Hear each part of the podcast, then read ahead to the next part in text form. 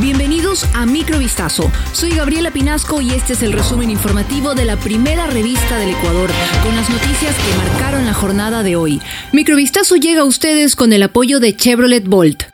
Con la aplicación del mecanismo constitucional de muerte cruzada, el presidente de la República, Guillermo Lazo, asegura que frenó un supuesto plan macabro de la oposición que buscaba tomarse las instituciones del Estado a través de la Asamblea Nacional y cuyo objetivo era viabilizar el retorno del ex primer mandatario Rafael Correa. En una entrevista con CNN, Lazo explicó el motivo que lo llevó a disolver el legislativo y a convocar elecciones anticipadas un día después de haber ejercido su derecho a la defensa ante el Pleno de la Asamblea Nacional por el juicio político que se seguía en su contra por presunto peculado. Según Lazo, la decisión fue precisamente para detener un supuesto plan en donde primero venían por mí, dijo textualmente, luego por la fiscal, luego por el contralor, por el procurador y por más instituciones del Estado. Lazo agregó que para el macabro plan se estaba utilizando a la Asamblea Nacional y como ejemplo expuso que pretendían cambiar a la fiscal Diana Salazar contra quien tenían los votos para llevar a cabo también un juicio político político la presidenta del Consejo Nacional Electoral del Ecuador, Diana Tamaint, señaló al 20 de agosto próximo como fecha tentativa para las elecciones generales anticipadas,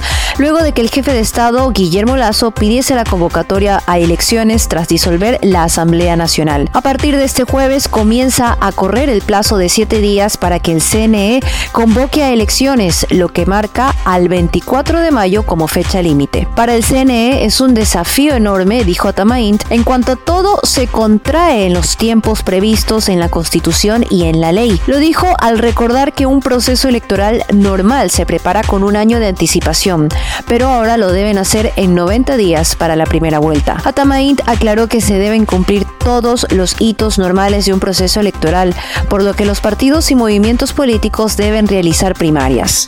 La nueva reforma tributaria fue el primer decreto ley firmado por el presidente Guillermo Lazo tras decretar la muerte cruzada que disuelve a la Asamblea Nacional y adelanta las elecciones generales. Lazo decidió que este documento, que amplía el techo de exoneraciones tributarias en función del número de miembros de cada familia, sea el primero en salir durante este periodo extraordinario en el que podrá gobernar mediante decretos hasta que asuma su sucesor. La nueva reforma tributaria, que modifica parcialmente la reforma aplicada por él poco tiempo después de llegar al poder, había sido presentada la semana pasada. Bajo un principio de progresividad, el decreto contempla un aumento de los gastos deducibles anuales que podrá ser de hasta 15.294 dólares dependiendo del número de cargas familiares. Al menos cuatro personas fallecieron y otras diez resultaron heridas este jueves cuando desconocidos irrumpieron y dispararon durante el velatorio de un agente de tránsito en Manta. El jefe del cuerpo de bomberos de Manta, Javier Briones, indicó que fallecieron dos de los 12 heridos que trasladaron a casas de salud, mientras que dos personas más murieron en el lugar del suceso.